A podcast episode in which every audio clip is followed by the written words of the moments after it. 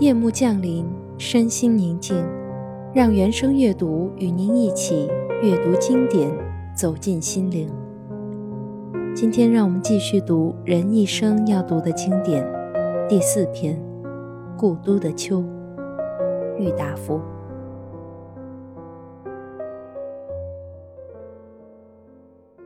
秋天，无论在什么地方的秋天，总是好的。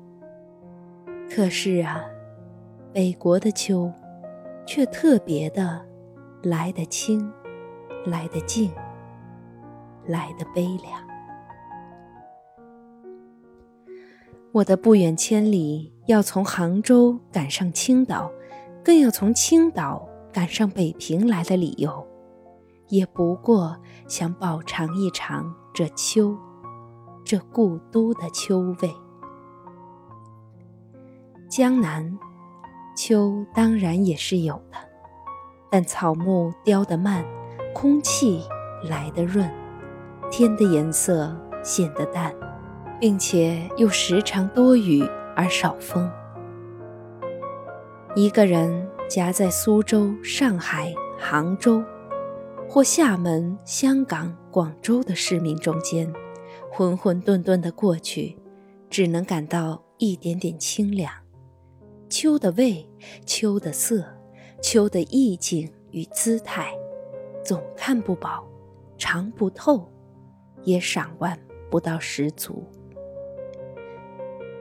秋并不是名花，也并不是美酒。那一种半开半醉的状态，在领略秋的过程上，是不合适的。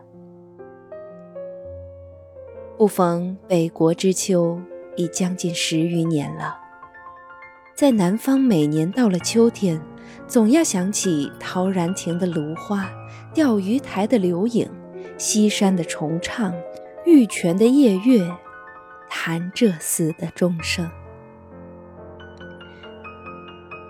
在北平，即便不出门也罢，就是皇城人海之中，租人家一船破屋来住着，早晨起来，泡一碗浓茶，向院子一坐，你也能看得到很高很高的碧绿的天色，听得到青天下驯鸽的飞声，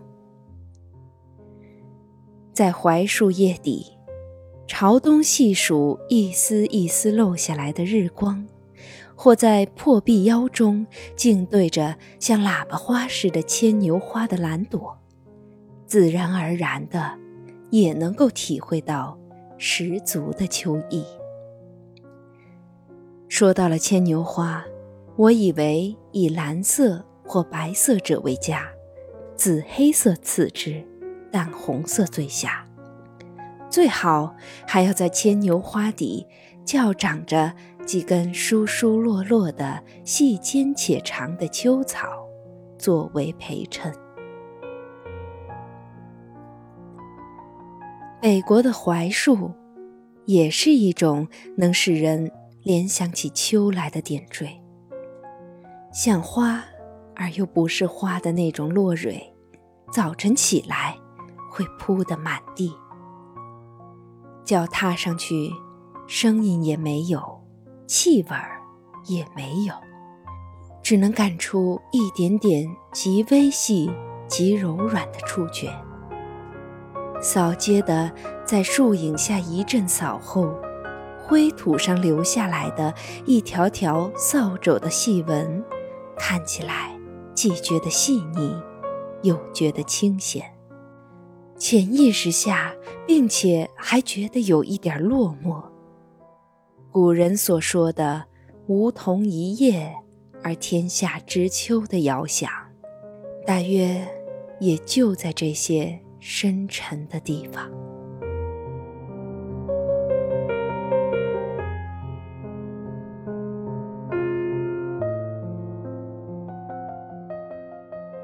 秋蝉的衰弱的残声，更是北国的特产。因为北平处处全长着树，屋子又低，所以无论在什么地方，都听得见它们的低唱。在南方是非要上郊外或山上去才听得到的。这秋蝉的嘶叫，在北平和蟋蟀、耗子一样，简直像是家家户户都养在家里的家宠。还有秋雨嘞，北方的秋雨也似乎比南方的下得齐、下得有味、下得更像样。在灰沉沉的天底下，忽而来一阵凉风，便稀裂索落的下起雨来了。一层雨后，云。渐渐地卷向了西去，天又清了，太阳又露出脸来。着着很厚的青布单衣或夹袄的都市闲人，咬着烟管，在雨后的斜桥影里，上桥头树底下去一立，遇见熟人，便用了缓慢悠长的声调。悲叹着，互答着说：“哎，天可真凉嘞！可不是嘛，一层秋雨一层凉了。北方人念阵字，总老像是层字，平平仄仄起来，这念错的奇韵倒来得正好。北方的果树到秋来，也是一种奇景。”第一是枣子树，屋角、墙头、茅房边上、灶房门口，它都会一株株的长大起来，像橄榄又像鸽子蛋似的。这枣子科，在小椭圆形的细叶中间显出嫩绿微黄的颜色的时候，正是秋的全盛时期。等枣树叶落。枣子红完，西北风就要起来了。北方便是尘沙灰土的世界。只有这枣子、柿子、葡萄成熟到八九分的七八月之交，是北国的清秋的佳日，是这一年之中最好也没有的 Golden Days。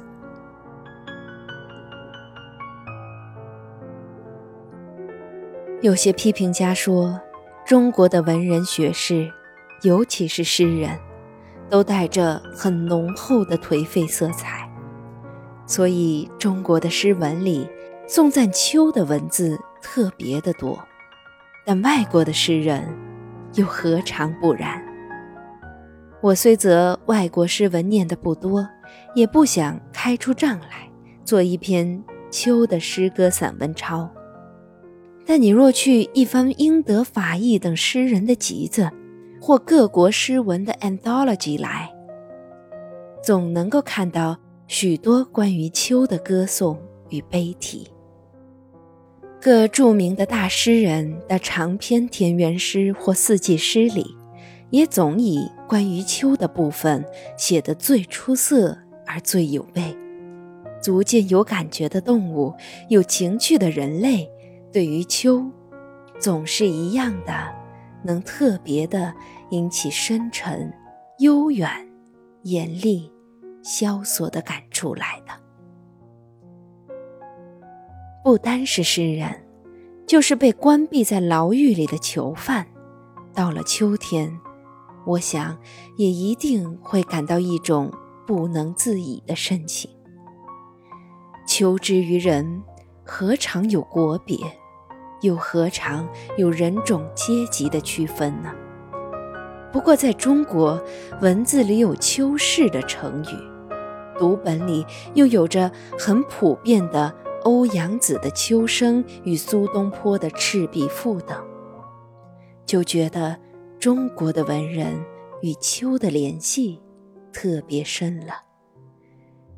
可是这秋的深味。尤其是在中国的秋的深味，非要在北方才感受得到底。南国之秋，当然也是有它特异的地方的，比如二十四桥的明月、钱塘江的秋潮、普陀山的凉雾、荔枝湾的残荷等等。可是，色彩不浓，回味不永。比起北国的秋来，更像是黄酒之与白干，稀饭之与馍馍，鲈鱼之与大蟹，黄犬之与骆驼。秋天，这北国的秋天，若留得住的话，我愿把寿命的三分之二折去，换得一个。三分之一的零头。